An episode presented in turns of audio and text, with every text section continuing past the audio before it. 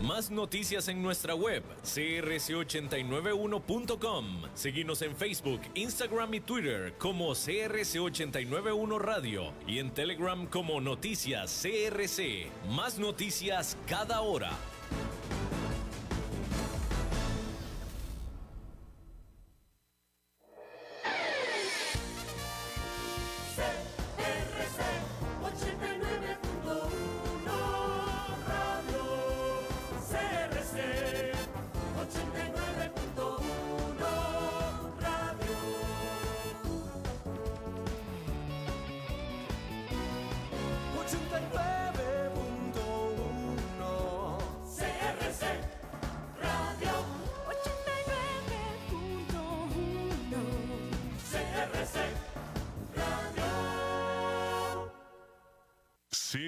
89.1 Radio y Cadena Radial Costarricense no se hacen responsables por las opiniones emitidas en este programa.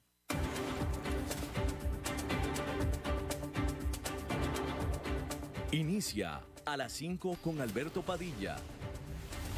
Un programa diseñado con el objetivo de llevarte diariamente un tema de actualidad, acompañado siempre de reconocidos editorialistas, de lunes a viernes a las 5 de la tarde por CRC 89.1 Radio, a las 5 con Alberto Padilla. Hola, ¿qué tal? Saludos, bienvenidos a esta emisión de A las 5 con su servidor Alberto Padilla. Muchísimas gracias por estarnos acompañando.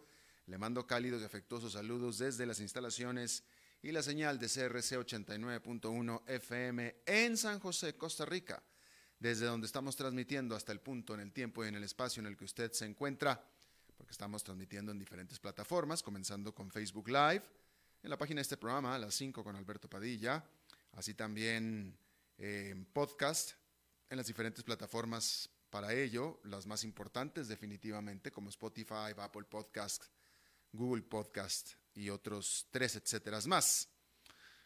En esta ocasión, en Los Incontrolables, el señor David Guerrero y la producción general de este programa a cargo de la señora Lisbeth Ulet.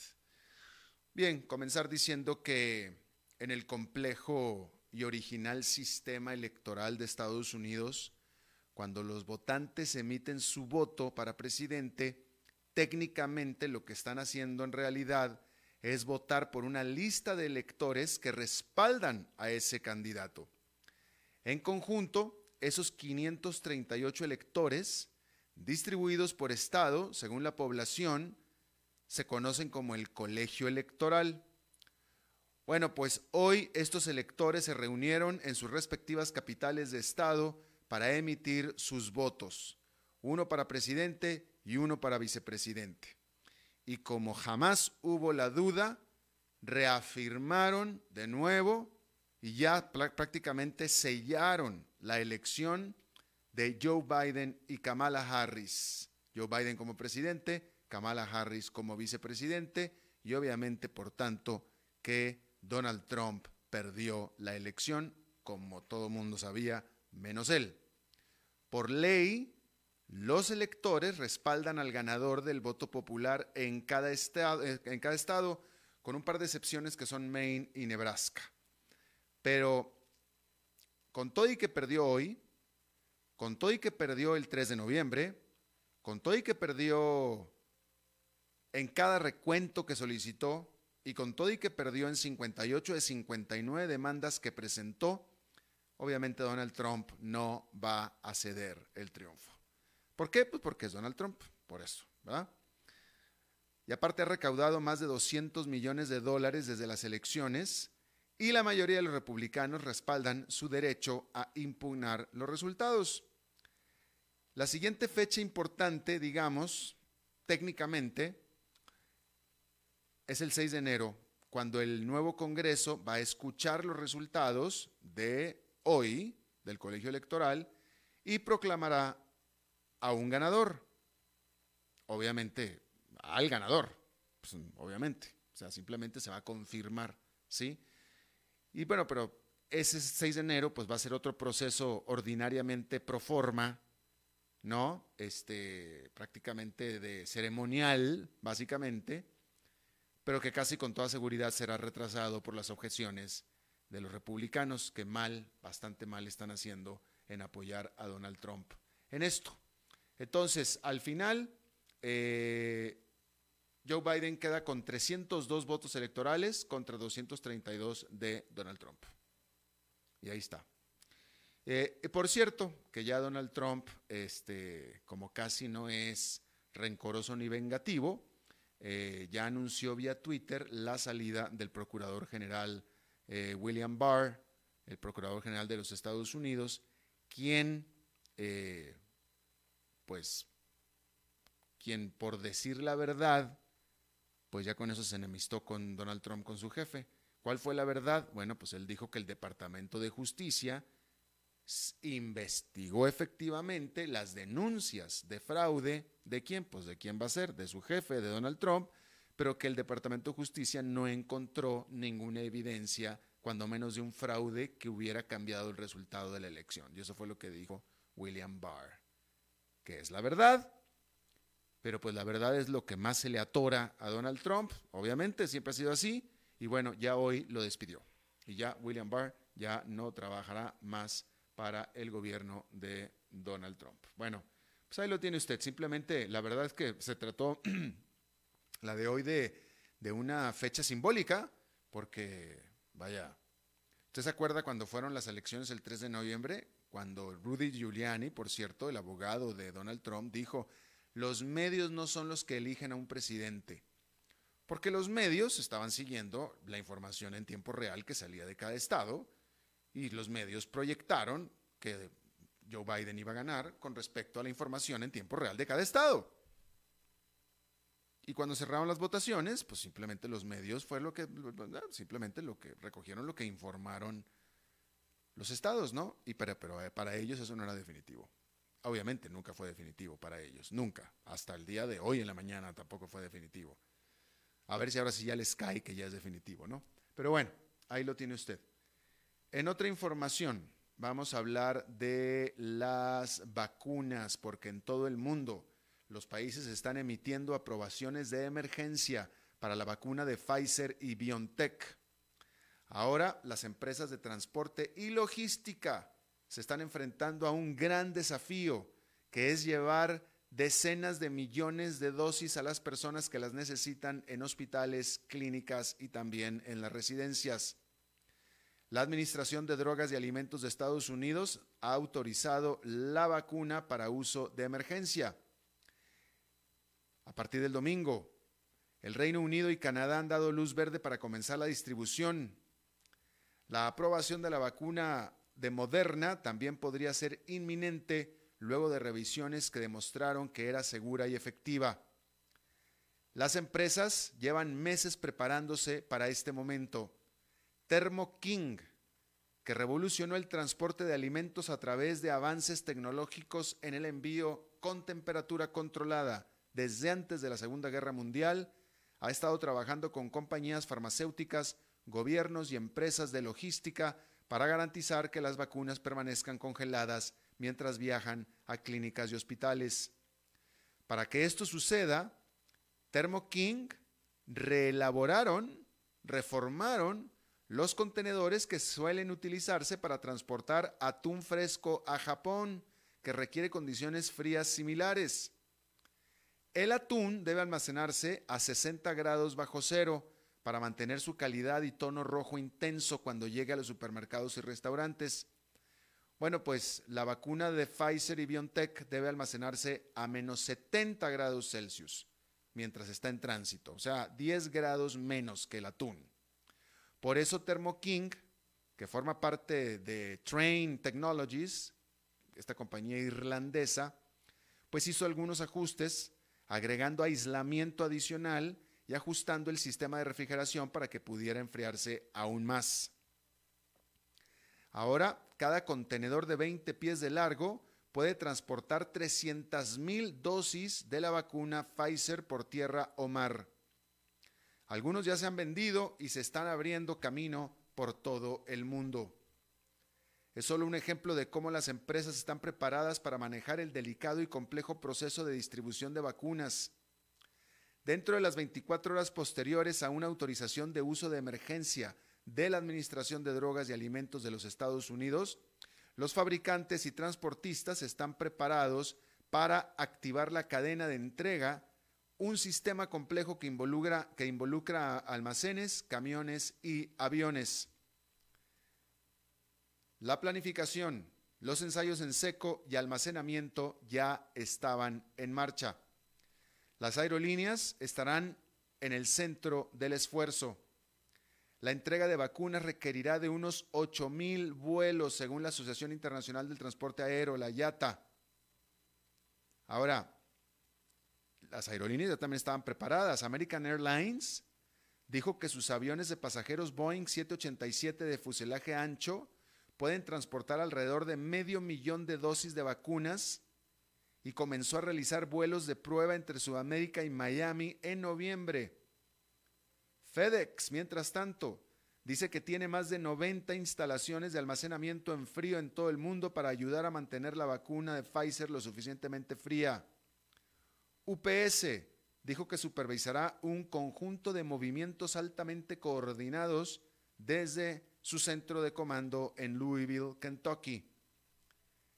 Y todo esto está muy bien, por supuesto, pero Estados Unidos no es el único que requiere coordinación. La misma coordinación se va a necesitar en África, en Latinoamérica, en Asia y resto de países pobres del mundo. Y eso es muy importante. De nada va a servir si las vacunas nada más van, por lo pronto, para los países ricos. Tiene que ser parejo, porque si no, de nuevo, no va a servir absolutamente de nada. Y vamos a ver cómo eso se da. Muy importante, porque la cuarta economía más grande del mundo, que es la mayor de Europa, Alemania, entrará de nuevo en un confinamiento obligatorio que podría hundirla en otra recesión, en lo que es una terrible señal para otros países como Estados Unidos, que también están atravesando por la peor parte de la pandemia desde que ésta comenzó. Este domingo, la canciller alemana Angela Merkel anunció que Alemania entrará en un encierro duro a partir de esta misma semana y continuará durante todo el periodo navideño hasta mediados de enero. Así, los comercios no esenciales y centros educativos dejarán de operar a partir del miércoles. Asimismo, las reuniones de personas que vivan en diferente casa quedarán restringidas a solamente cinco como manera de controlar las celebraciones navideñas. La decisión se da luego de que Alemania registrara el viernes las cifras récords de casi 30.000 nuevas infecciones y casi 600 muertes. El ministro de Finanzas alemán dijo que no espera que la economía caiga en otra recesión dadas las medidas de apoyo que desplegará el gobierno, aunque remató, si todo sale bien. Al respecto, uno de los mayores bancos del país, el Commerzbank, advirtió a sus clientes este lunes que se prepararan para una segunda recesión económica. El problema de fondo es que Alemania no es el único país luchando contra un recrudecimiento de la pandemia. Corea del Sur también sonó las alarmas de un salto en el número de infecciones y se espera que vaya a anunciar nuevos confinamientos, los más duros hasta ahora. El alcalde de Londres solicitó al gobierno federal decrete el cierre anticipado de escuelas y colegios para la época navideña ante un aumento del número de infecciones en la ciudad. En Estados Unidos, donde ya el domingo comenzaron a distribuirse las vacunas contra el COVID-19, la perspectiva de infecciones, hospitalizaciones y fallecimientos permanece extremadamente preocupante. El país está, bueno, ya, de hecho ya, hoy, este lunes, ya sobrepasó los 300 mil fallecimientos cuando los 200 mil se cumplieron apenas en septiembre. Se trata de un recordatorio más de que con todo y que la vacuna ya es una realidad, primero tendrá que haber mucho sufrimiento más antes que se vaya a ver una mejoría. Al respecto, Bill Gates declaró que los próximos cuatro a seis meses podrían ser los peores de toda la pandemia. Como dice el dicho, nunca es más oscuro cuando es justo antes de amanecer. ¿Cómo lo ve? Eh, y bueno, ya que estábamos hablando de las vacunas, hay que decir que la aprobación de las autoridades estadounidenses de la vacuna contra el COVID-19 de las empresas Pfizer y BioNTech, pues es sin duda un momento trascendental para la ciencia, para la economía y para la humanidad. Y para las farmacéuticas mismas también. Analistas de Wall Street estiman que la vacuna de Pfizer y también Moderna, cuya propuesta de vacuna comenzará ya a ser valorada por las autoridades, les generarán ingresos por 32 mil millones de dólares solamente durante el próximo año. Pero, ¿qué son 32 mil millones de dólares si tienes la distinción de haber ayudado a terminar con la peor pandemia mundial en un siglo? Especialmente para Moderna, quien hasta marzo de este año era prácticamente desconocida. Las acciones de Pfizer este año han ganado un modesto 10,7%, que es menos que el 13,4% que lleva ganado el indicador SP500. Sin embargo, las acciones de su socia en la vacuna, la alemana BioNTech, que cotizan en Nueva York, han saltado más de 275%, llegando a valorar a la empresa en 30.700 millones de dólares. Por su parte, las acciones de Moderna han explotado 702%, valuando a la empresa en 62.100 millones de dólares.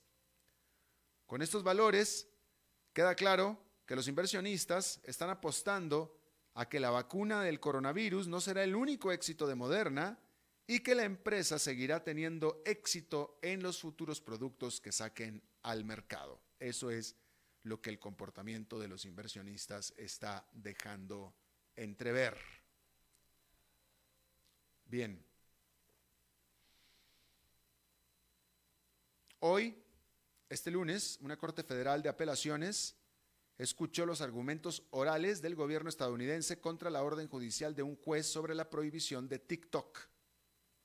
Si el tribunal falla a favor de TikTok, será otra señal de que la aplicación de redes sociales de propiedad china se dirige hacia la seguridad legal a pesar de haber estado viviendo con tiempo prestado desde el 20 de septiembre. Esa fue la primera fecha límite establecida por el presidente Donald Trump para que la aplicación se vendiera a un comprador estadounidense. Trump citó preocupaciones de seguridad nacional totalmente infundadas, según dice TikTok.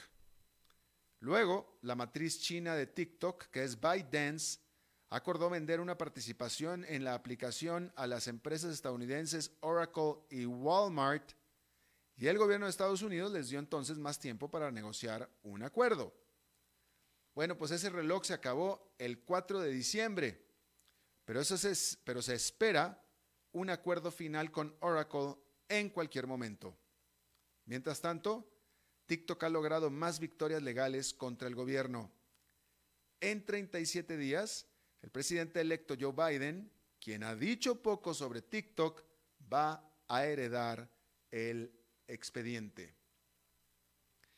Bueno, por cierto, en esta nota que me parece muy interesante también sobre la vacuna, y discúlpeme que vuelva a saltar hacia la vacuna, pero me parece muy interesante, la FAA, que es la Autoridad Aeronáutica de Estados Unidos, autorizó a pilotos y controladores aéreos a que tomen la vacuna. Sin embargo, van a tener que quedarse en casa o no trabajar por 48 horas después de tener la vacuna.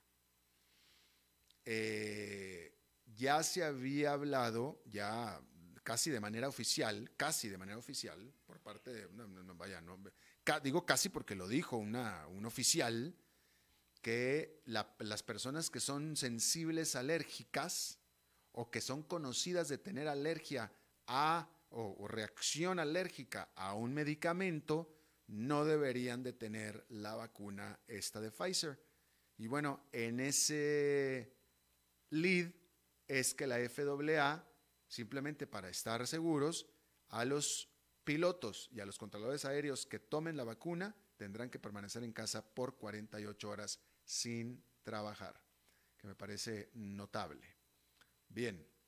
Eh, bueno, pues hay que decir que la presidenta de la Comisión Europea, Ursula von der Leyen, y Boris Johnson, que es el primer ministro de la Gran Bretaña, acordaron y siguen acordando en continuar las negociaciones para un acuerdo comercial post-Brexit.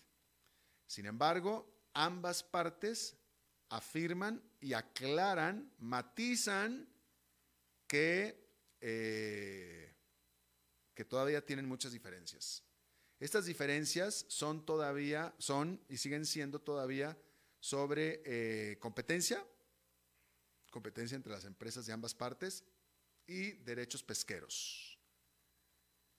Y bueno, el periodo de transición de la Gran Bretaña durante el cual todavía continúan como si estuvieran dentro de la Unión Europea, se acaba el 31 de diciembre. Y entonces tienen que llegar a acuerdo para antes del 31 de diciembre, porque si no, entonces ya eh, eh, eh, no van a tener ningún tipo de acuerdo, se, hacen, se levantan, se elevan los aranceles a todos los productos y va a ser pues algo bastante negativo, especialmente para la economía de la Gran Bretaña. Pero bueno, ahí lo tiene usted. Bueno, pues se, se, presume, esta es la nota, se presume que hackers respaldados por el Kremlin en Rusia, hackearon los sistemas de computación, las redes computacionales de varias agencias del gobierno de los Estados Unidos.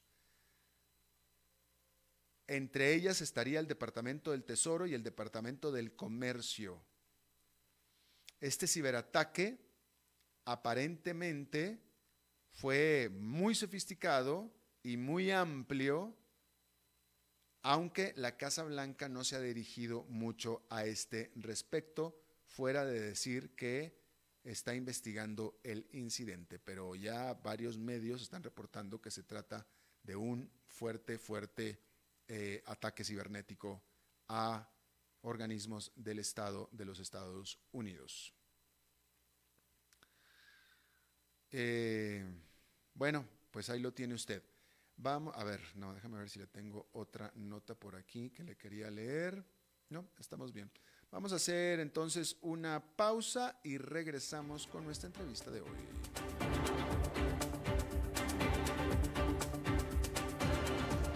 A las 5 con Alberto Padilla, por CRC 89.1 Radio. Dijo Santo Tomás de Aquino, el dolor puede ser aliviado con el buen dormir un baño y una copa de vino. Bodegas y viñedos La Iride, vinos argentinos de la región de Mendoza. Colecciongourmet.com En Navidad todo se siente diferente. El aire, la música, el amor. Vivamos esta Navidad en familia. Cadena Radial Costarricense. Evitar el contagio. Ya sabes cómo hacerlo. El reto está en no dejar de hacerlo. Seguite lavando las manos frecuentemente con agua y jabón. No te toques la cara sin haberte lavado las manos primero. Tapate la nariz y la boca con el antebrazo antes de toser o estornudar. Mantenete a una distancia física de 2 metros y no debes olvidar llevar puesta siempre la mascarilla como barrera de protección. Si respetas las reglas, evitas el contagio. Sigamos cuidándonos. Esto es un problema de todos que resolvemos cada uno. Un mensaje de la Cámara Nacional de Radiodifusión y esta emisora. Haga crecer su negocio. Facebook, Mercadeo y más. Imágenes en alta definición, estrategia de crecimiento y muchos beneficios. Información al 7189-5277. Paquetes especiales desde 40 mil colones mensuales. Sí, todo eso desde 40 mil colones mensuales. Contáctenos al 7189-5277. Desde Maipú, Mendoza, la tierra del olivo nos llega aceite de oliva Laur. Su delicada y elegante textura, así como su afrutado aroma vegetal, lo convierten en un aceite especial para paladares exigentes. Disponible en tres variedades: Laur Cruz de Piedra, Laur Aceite de Oliva Extra Virgen y Laur Gran Mendoza Aceite de Oliva Extra Virgen. Lo mejor de tres zonas en una sola botella. Galardonado con el Gran Prestige Gold en el Terra Olivo 2018. Aceites de oliva Laur no pueden faltar en tu mesa. De venta en todas las tiendas, don Fernando.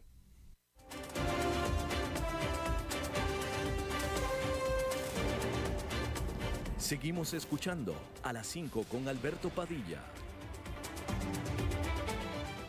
Muchas gracias por continuar con nosotros. Eh, allá en Nueva York fue una jornada pues mixta porque el índice industrial Dow Jones quedó con una caída de 0,62% el SP500 con una caída de 0,44% y el Nasdaq Composite con una ganancia de medio punto porcentual.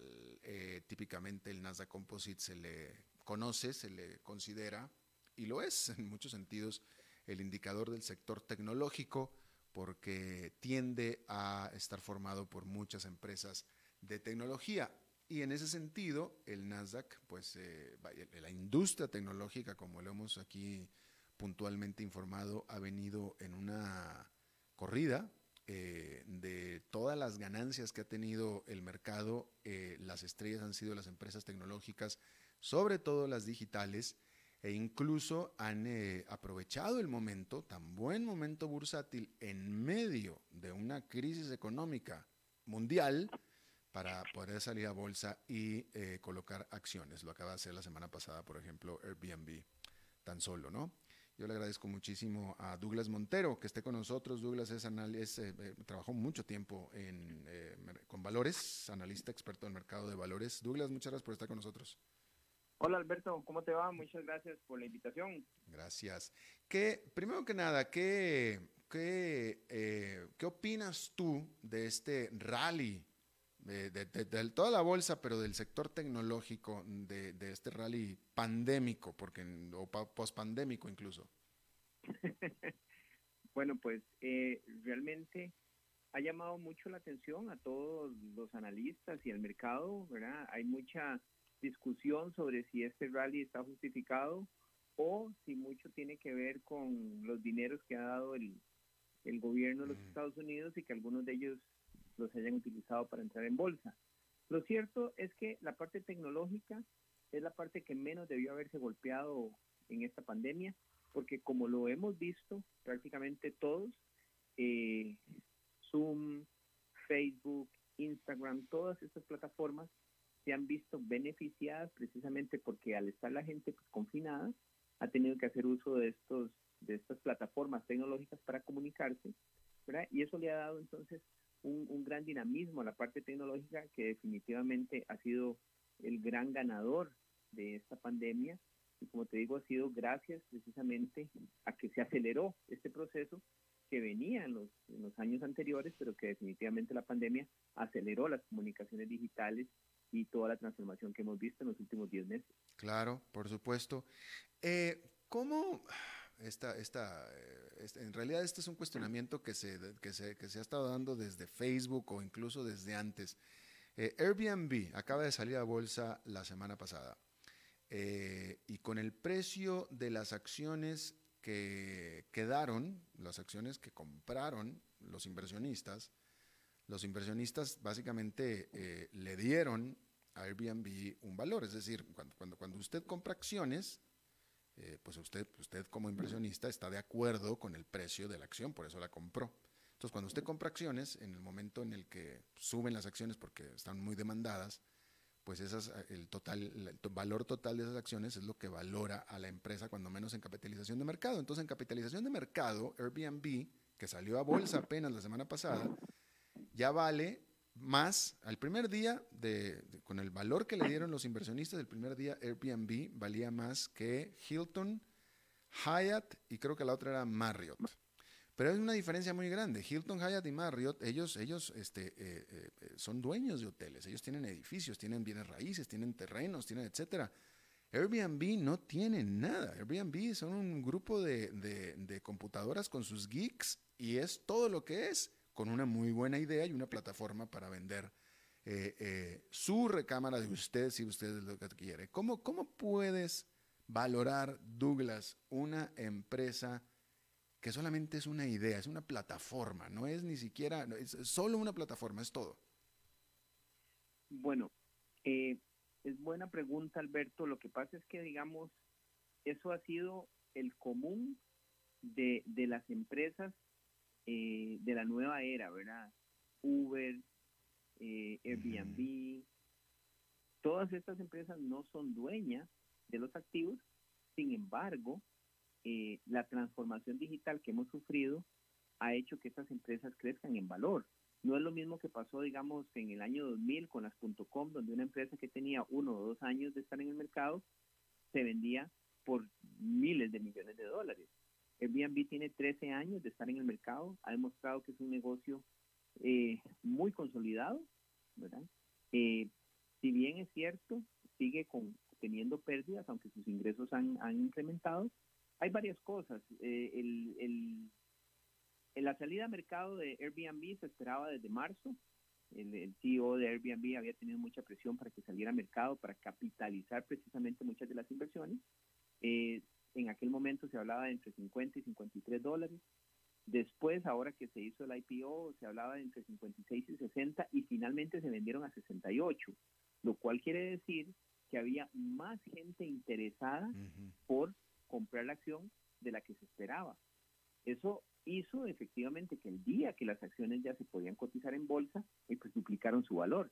Eso, sinceramente, no me lo explico, ¿verdad? Que duplicaran su valor, que pasaran de 68 dólares, que fue el precio final, a 144 dólares que abrieron en, la bolsa. Ya hoy están a 130, pero aún así la capitalización de mercado, como decís, llegó a los 100 billones de dólares, que es que es monumentalmente grande. Sin embargo, lo que hay que ver es que precisamente esta pandemia ha hecho que una empresa como Airbnb, que no depende, digamos, de sus inversiones en capital fijo, no tienen edificios, no tienen que mantener personal, excepto esos geeks que vos decís que están en las computadoras, ¿verdad? Porque realmente quienes tienen todo el peso de eso son los dueños de las casas que se alquilan, ¿verdad? Claro. Y, y ante la pandemia, muchas de las personas han optado, especialmente en los Estados Unidos, por irse y alquilar casas por meses, dado eh, la facilidad que da ahora el trabajo, el teletrabajo, y se han ido y los, el incremento en las rentas de, de, casas ha aumentado en los Estados Unidos para Airbnb. Lo que no le ha pasado a cadenas de hoteles como Marriott, Hilton o, las que mencionabas antes. Claro, por supuesto.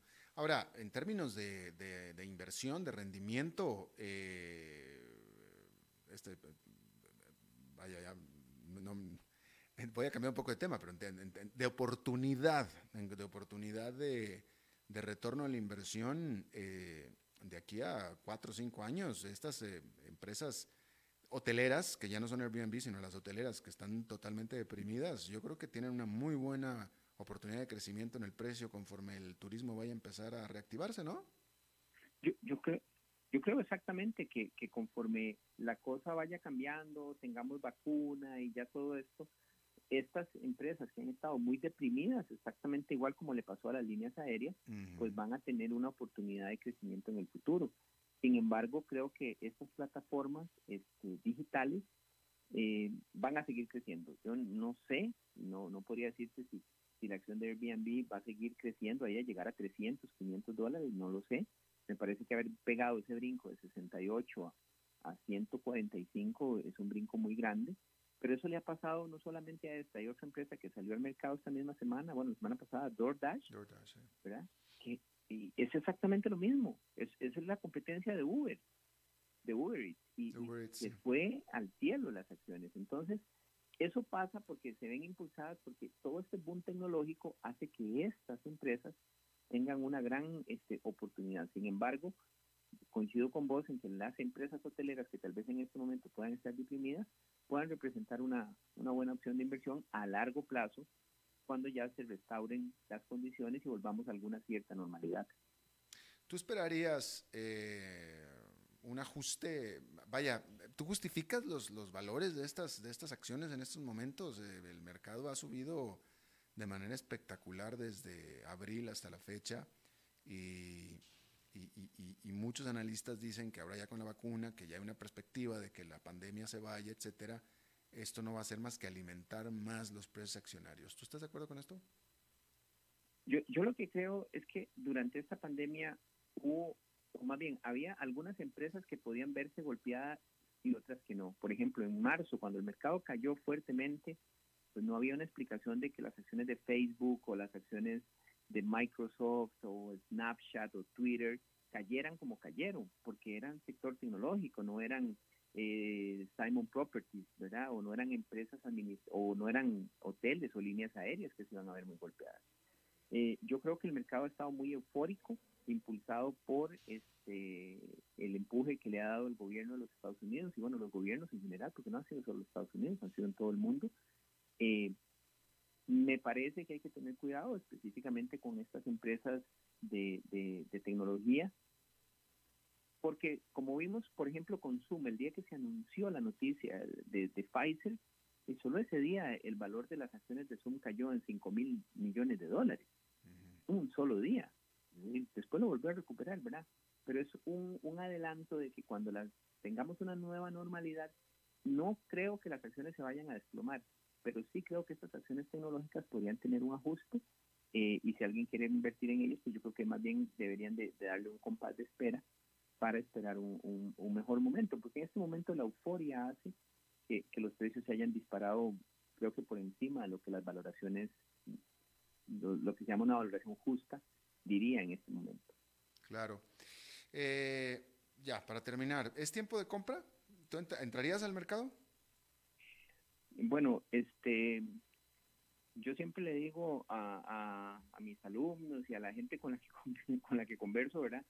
Eh, uno tratar de buscarle el mejor timing al mercado no es una buena recomendación. Yo creo que lo que es la mejor recomendación es tener una disciplina de inversión. Eh, sin embargo, eh, me parece que hay sectores que se han visto todavía no tan e-, ese boom de la tecnología no le a sectores como por ejemplo los home builders o al sector financiero, no, no le ha llegado. Entonces creo que todavía existen algunos nichos en los cuales uno podría meterse al mercado, ¿verdad? Eh, y además hay analistas ya diciendo que el S&P va a estar en 4.300 puntos a final del 2021. Claro. Douglas Montero, analista y experto en mercado de valores con mucha experiencia. Te le agradezco mucho y mucho gusto en saludarte nuevo. Gracias a vos, Alberto. Buen día. Buen día. Vamos a hacer una pausa y regresamos con Glendo Maña. A las 5 con Alberto Padilla, por CRC 89.1 Radio. Dijo Santo Tomás de Aquino. El dolor puede ser aliviado con el buen dormir, un baño y una copa de vino. Bodegas y viñedos La Iride, vinos argentinos de la región de Mendoza colecciongourmet.com. En Navidad todo se siente diferente. El aire, la música, el amor. Vivamos esta Navidad en familia. Cadena Radial Costarricense. Evitar el contagio. Ya sabes cómo hacerlo. El reto está en no dejar de hacerlo. Seguite lavando las manos frecuentemente con agua y jabón. No te toques la cara sin haberte lavado las manos primero. Tapate la nariz y la boca con el antebrazo antes de toser o estornudar. Mantenete a una distancia física de 2 metros y no debes olvidar llevar puesta siempre la mascarilla como barrera de protección. Si respetas las reglas, evitas el contagio. Sigamos cuidándonos. Esto es un problema de todos que resolvemos cada uno. Un mensaje de la Cámara Nacional de Radiodifusión y esta emisora. Dijo Santo Tomás de Aquino. El dolor puede ser aliviado con el buen dormir, un baño y una copa de vino. Bodegas y viñedos La Iride, vinos argentinos de la región de Mendoza. Colecciongourmet.com En Navidad todo se siente diferente. El aire, la música, el amor. Vivamos esta Navidad en familia. Cadena Radial Costarricense. Evitar el contagio. Ya sabes cómo hacerlo. El reto está en no dejar de hacerlo. Seguite lavando las manos frecuentemente con agua y jabón. No te toques la cara sin haberte lavado las manos primero. Tapate la nariz y la boca con el antebrazo antes de toser o estornudar. Mantenete a una distancia física de 2 metros y no debes olvidar llevar puesta siempre la mascarilla como barrera de protección. Si respetas las reglas, evitas el contagio. Sigamos cuidándonos. Esto es un problema de todos que resolvemos cada uno. Un mensaje de la Cámara Nacional de Radiodifusión y esta emisora.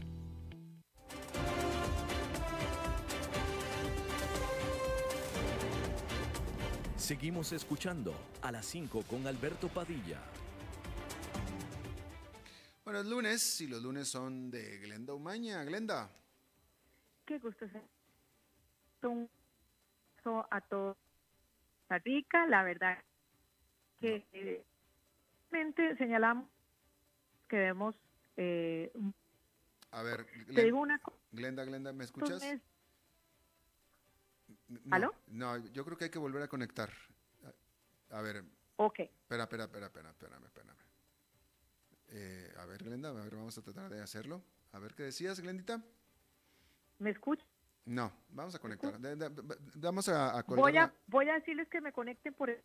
por ok, Skype. por Skype. Ok, por Ok. Skype entonces, porque el celular nos está fallando en esta ocasión, ¿no? Pues yo siempre digo que David lo que está haciendo es controlando los incontrolables, a veces sin éxito, y hoy fue una de esas veces, pero en este momento nos conectamos de nuevo con eh, Glenda Moño. Este, bueno, pues nada más para reiterar en lo que reconectamos con Glenda, eh, reiterar que... eh, ahí estás, Glenda. Aló, Hola. Hola, Glenda. Ahora sí, ¿me escuchan? Ahora sí. ¿Me escuchan? Bueno, un abrazo para todos. Disculpen aquí la, la conexión que a veces nos, nos, eh, eh, nos caemos en la trampita. Sí. Mira, no, pues saludarlos a todos y te decía que eh, al César lo que es de César y a veces nos concentramos en señalar las cosas negativas, pero yo quiero decirles una cosa, vengo llegando a Costa Rica después de unos nueve meses de no estar por aquí y, y es bonito, eh, no estoy generalizando, pero al menos estas primeras horas lo que he podido observar antes de pasar un poquito al tema de hoy. Por ejemplo, eh, me llama la atención que no se ve como se veía antes la basura, la cantidad de basura eh, ha disminuido, bueno, casi nada, ¿no? Se ven muy limpias las calles, eh, a veces se veía basura en las orillas de las casas, todo regado, todo esparcido, y no, la basura. Eso me ha llamado muchísimo la atención y se ve, pues, que como parte de, de esta situación de la pandemia también se ha generado, eso es algo muy positivo, ¿no? Esa, ese espíritu de tener todo limpio, de tener todo recogido, eso es maravilloso. También me llama la atención eh, las vías, las calles que no he, pues, eh, por lo menos por donde he transitado, que tampoco ha sido mucho, pero eh, hubo un tiempo en que nos quejábamos muchísimo por los huecos y no encontré huecos. Eh, lo otro también es, de verdad, el espíritu solidario, diría yo, de todos. He visto como la gran mayoría realmente están con toda la conciencia utilizando mascarilla, al menos lo que veo, hasta gente haciendo ejercicio en las calles con la mascarilla. Eh, eso es realmente admirable y lo comparo mucho con el ambiente que se vive en Estados Unidos, ¿no? Por ejemplo, eh, si tú vas, a mí que me gusta ir los domingos a, misa, ya voy presencialmente, por ejemplo, allá eh, simplemente tú vas y sí, te, si tú quieres eh, aplicarte en tus manos, ¿verdad? El, el desinfectante para limpiar el gel, para limpiar las manos, lo puedes hacer no es algo que es, eh, digo, es opcional, igualmente pues hay distancia en las bancas. Sin embargo, acá un orden eh, increíble, ¿no? Te toman la temperatura desde que ingresas, eh, definitivamente tienes que aplicarte el gel, eh, te asignan un lugar específico para sentarte. En fin, he visto cómo realmente en diferentes grupitos y comunidades, actividades, hay una organización y eso a, a, mediano plazo, Alberto, este cambio de actitud, este cambio en la forma de operar nos puede generar eh, algo muy positivo, ¿no? Y es la efectividad de ser más prácticos, de ser eh, realmente hacer las cosas mejores, de, de, una mejor manera. Así que yo no quería dejar pasar la oportunidad para señalar, porque esto me hizo meditar eh, de los cambios que uno ve, porque a veces uno, si, vives el día a día, eso no lo ves, y, y eso yo lo vi. Y por otra parte, también quería invitarlos a todos a que hemos sido parte de un esfuerzo que comenzó una productora estadounidense para revivir en realidad virtual lo que fue la abolición del ejército en Costa Rica hace más de 70 años. Eh, y ella eh, nos ha regalado, porque esa es, es, es esa la, la, mejor descripción, y soy parte de ese grupo, nos ha regalado esta experiencia en el Museo Nacional. Es una experiencia eh, de realidad virtual denominada el 48 y se basa justamente en ese momento de la abolición del ejército en Costa Rica en 1948. Andrea Cali se llama esta productora que se enamoró de Costa Rica, pero no, no como muchos otros del turismo y de, las, de nuestros hermosos paisajes, playas y bosques, sino de su, de su historia. Ella conoció a la primera esposa de José Figueres Ferrer, y fue la que hizo el documental. Ella produjo La primera dama de la revolución, eh, basada en, sus anécdotas, en, la historia, en su visión de cómo ella vivió el 48 y justamente en septiembre pasado, a los 102 años de edad, Henrietta Vox eh, falleció.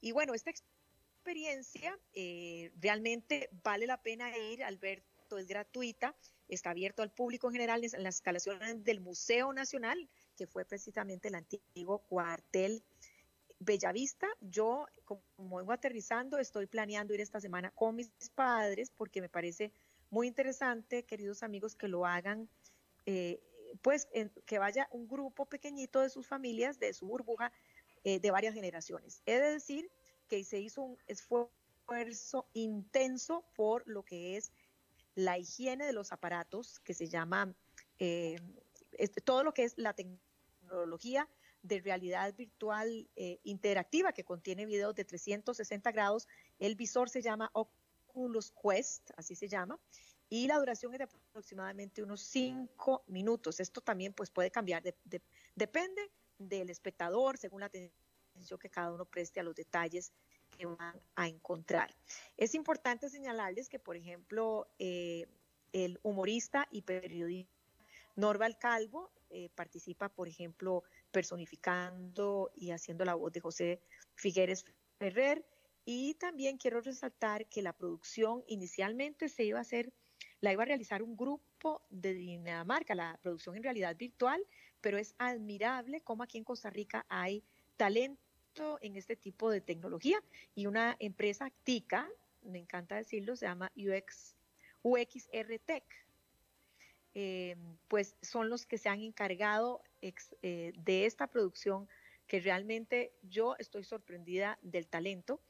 Eh, y bueno, inicialmente hubo ese contacto y, realmente yo los invito a que vayan, es el 40, también pueden encontrar más información, el 48 virtual, el 48 virtual.com. Repito, este proyecto se inició hace más de un año, es autofinanciado, porque yo como periodista lo primero que preguntaría es, bueno, ¿quién paga por esto?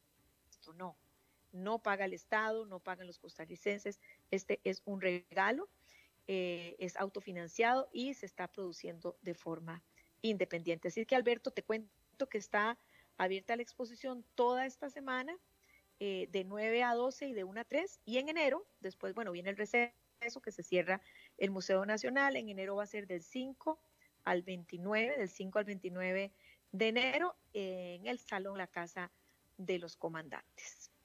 Ah, bueno, pues muy bien, muy interesante. Gracias por la, por la eh, recomendación. Invitación. Invitación, definitivamente. y sí, para, para el público, bueno, al, tico, por supuesto, pero el público que, no, que, que nos escucha fuera de Costa Rica, eh, decirles que, bueno, esta este es una de las características principales de este, de este país, que no tiene ejército. Aquí se abolió el ejército. Este país, eh, a, la, a la voz de que esta es demasiada plata, vamos a invertirla mejor en el cuidados de salud y educación, abolió el ejército hace 70 años y no hay ejército aquí, que es algo, algo muy notable. Algo admirable, de lo cual todos, por supuesto, aquí en Costa Rica estamos muy orgullosos. Y parte de esta experiencia de realidad virtual y gracias por referirte también a nuestra audiencia internacional a quienes damos la bienvenida y los invitamos porque eh, te cuento que esto va a también ser rotativo, es decir, por ahora está en el Museo Nacional, se va también a trasladar eh, esta exhibición, esta experiencia en diferentes partes del país y luego también se va a realizar eh, a nivel internacional. Así que eh, yo creo que les va a gustar muchísimo, se revive ese momento en que el entonces presidente, conocido como Pepe Figueres, derriba, ¿no? Derriba una, bueno, las anécdotas, algo muy cómico, y la misma primera esposa, Henrietta Vox, contó que el día anterior eh, a, la, a, que se hiciera la ceremonia de abolición del ejército, eh, mandaron a, pues, a remover una de las, de las piedras, la cual él le daría con el mazo, porque era muy, era muy, muy difícil, ¿no? De un mazazo, eh, llevarse esa, esa piedra como símbolo de la abolición del ejército. Entonces, pues cada persona que vaya puede tener esa experiencia de tomar el mazo y darle duro a ese cuartel como parte de esa de lo que fue ese momento histórico eh, para Costa Rica y para el mundo también. Claro. Bueno, pues Glenda, eh, bueno, nada más por cierto decir que eh, cuando estuvieron, con respecto al primer comentario que hiciste, cuando estuvieron mis hijos aquí de visita en la última semana de noviembre, eh, que eh, la primera vez que ellos salían de Estados Unidos también desde la pandemia, lo primero que notaron de Costa Rica es que dice, oye, aquí en Costa Rica todo mundo trae cubrebocas, en Estados Unidos no. Fue lo primero que notaron. Exacto, exacto. Bueno, y ve cómo estamos por allá también. Sin embargo, pues aquí, aquí eh, yo creo que, que se siente ese espíritu de colaboración y obviamente siempre hay excepciones, pero de concientización, ¿no? de la gente y eso, eso es respetar y es amar al prójimo también, ¿no? Entonces, eh, pues maravilloso. Por otra parte, bueno, contentísima que se abrió el volcán Turrialba ah, después de ocho años. Eh, te va a encantar ir, Alberto. Yo voy a hacer una gira esta semana, así que ahí les contaré la próxima cómo me fue. Muy bien. Hay que notar que Glenda Umaña no, Glenda Umaña no visita, ella hace giras, es diferente. Yo cuando voy visito, no, Glenda hace giras. Muy bien, muy bien, Glenda.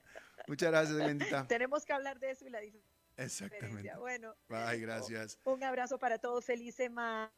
Abrazo para tu team, para tu equipo. Chao. Próximo lunes. Bueno, eso es todo lo que tenemos por esta emisión de A las 5 con su servidor Alberto Padilla. Muchísimas gracias por habernos acompañado. Espero que termine su día en buena nota, en buen tono. Y nosotros nos reencontramos en 23 horas. Que la pase muy bien.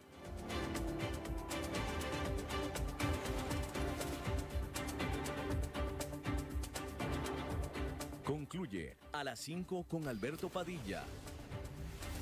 Un programa diseñado con el objetivo de llevarte diariamente un tema de actualidad, acompañado siempre de reconocidos editorialistas, de lunes a viernes a las 5 de la tarde por CRC 89.1 Radio.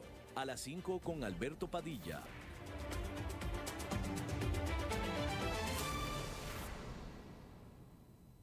Somos más que descuentos. Somos una red de servicios a su disposición. Somos medicina preventiva e integral.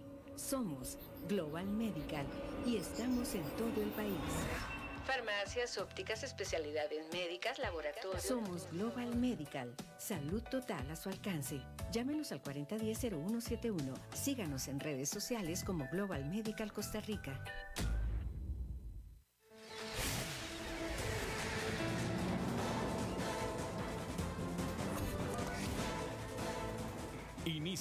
El resumen informativo en noticias CRC 89.1 Radio.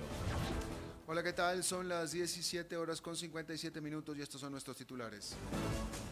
El plenario legislativo rechazó por tercera vez dispensar de trámite el crédito por 250 millones con el BID para apoyo presupuestario. El acuerdo entre el gobierno y el Fondo Monetario Internacional llegaría al Parlamento a principios de marzo. Los consumidores han modificado sus hábitos de compra en este 2020 por la situación pandémica. Hoy arrancó la construcción del paso de desnivel en la rotonda de la bandera. En el mundo, Joe Biden fue ratificado como presidente de lo electo de Estados Unidos por el colegio electoral. En los deportes, France Football reveló el 11 ideal de toda la historia del fútbol. Asamblea Legislativa. El plenario legislativo rechazó por tercera vez dispensar de trámite el crédito por 250 millones del Banco Interamericano de Desarrollo para apoyo presupuestario. El empréstito debe ser aprobado antes del 6 de enero del 2021 o el país perdería la posibilidad de acceder a ese financiamiento.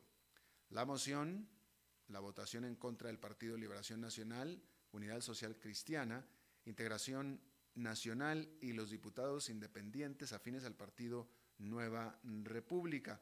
A favor estuvieron el Partido Acción Ciudadana, Restauración Nacional, Frente Amplio, Republicano Social Cristiano, tres diputados del PUSC y las diputadas independientes Ivona Acuña y Zoila Bolio.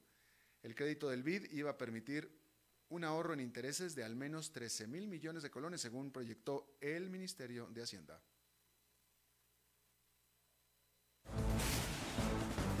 La economía. El acuerdo entre el gobierno y el Fondo Monetario Internacional llegaría al Parlamento para iniciar la discusión a principios de marzo, según anticipó el ministro de Hacienda, Elian Villegas.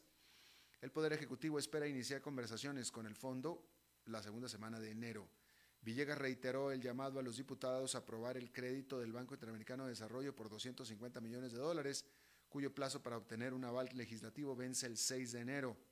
El titular de Hacienda sostuvo este lunes una reunión con algunos diputados de oposición y señaló que deben ponerse de acuerdo para alcanzar un 0,6% del Producto Interno Bruto en impuestos.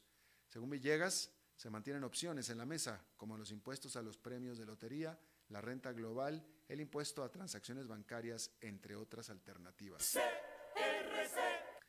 Los consumidores han modificado sus hábitos de compra en este 2020 por la situación de la pandemia, según lo demuestra el estudio de hábitos del consumidor realizado por la asociación GS1. La investigación detalla que 3 de cada 10 personas cambiaron la frecuencia con la que asisten a los supermercados. El consumo semanal bajó de un 25,5 a un 24,7% y el quincenal de un 36 a un 34%. Mientras tanto, la presencia ocasional en los supermercados subió de 3 a 5,5%. De acuerdo con el estudio, ha disminuido la fidelidad hacia los supermercados. Infraestructura. La construcción del paso a desnivel en la rotonda La Bandera arrancó hoy tras la orden de inicio. Los trabajos se desarrollarán, se desarrollarán durante los próximos 15 meses, por lo que la obra deberá estar lista a inicios del 2022. Para esta obra se invertirán, se intervendrán 1.100 metros de longitud, se construirá un paso a desnivel a cuatro carriles, dos por sentido, mientras que la actual rotonda permitirá el desplazamiento a las localidades aledañas. La inversión será de 21,1 millones provenientes del crédito del Banco Centroamericano de Integración Económica. La gestión del proyecto está a cargo de la unidad ejecutora del CONAVI y de UNOPS y el proceso constructivo de puentes y calzadas Grupo de Empresas.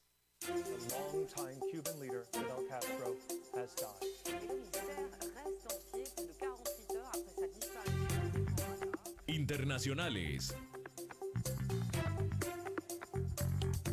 El Colegio Electoral de Estados Unidos ratificó este lunes la elección de Joe Biden como próximo presidente del país cuando superó la barrera de los 270 votos electorales necesarios para llegar a la Casa Blanca en la votación que se celebra en cada estado. De esta forma, Biden se convertirá en el presidente número 46 de la historia de los Estados Unidos y la vicepresidencia estará a cargo de Kamala Harris. La pasión de los deportes en noticias CRC 89.1 Radio. France Football reveló hoy el once ideal de toda la historia. El portero elegido fue el ruso Lev Yashin. Los defensas son Cafú, Franz Beckenbauer y Paolo Maldini. Los mediocampistas recuperadores seleccionados fueron Xavi Hernández y el alemán Lothar Matthaus mientras que los volantes ofensivos son Pelé y Diego Armando Maradona. Finalmente, los delanteros seleccionados son Lionel Messi, Cristiano Ronaldo y Ronaldo Nazario. Entre los ausentes en esta alineación sobresalen Iker Casillas, Roberto Carlos, Zinedine Zidane, Alfredo Di Stefano y Joan Cruyff. Está usted informado a las 18 horas con 3 minutos. Gracias por habernos acompañado. Los saluda Alberto Padilla. Que tenga buenas noches. Más noticias en nuestra web, crc891.com. Seguimos en Facebook, Instagram y Twitter como CRC891 Radio y en Telegram como Noticias CRC. Más noticias cada hora.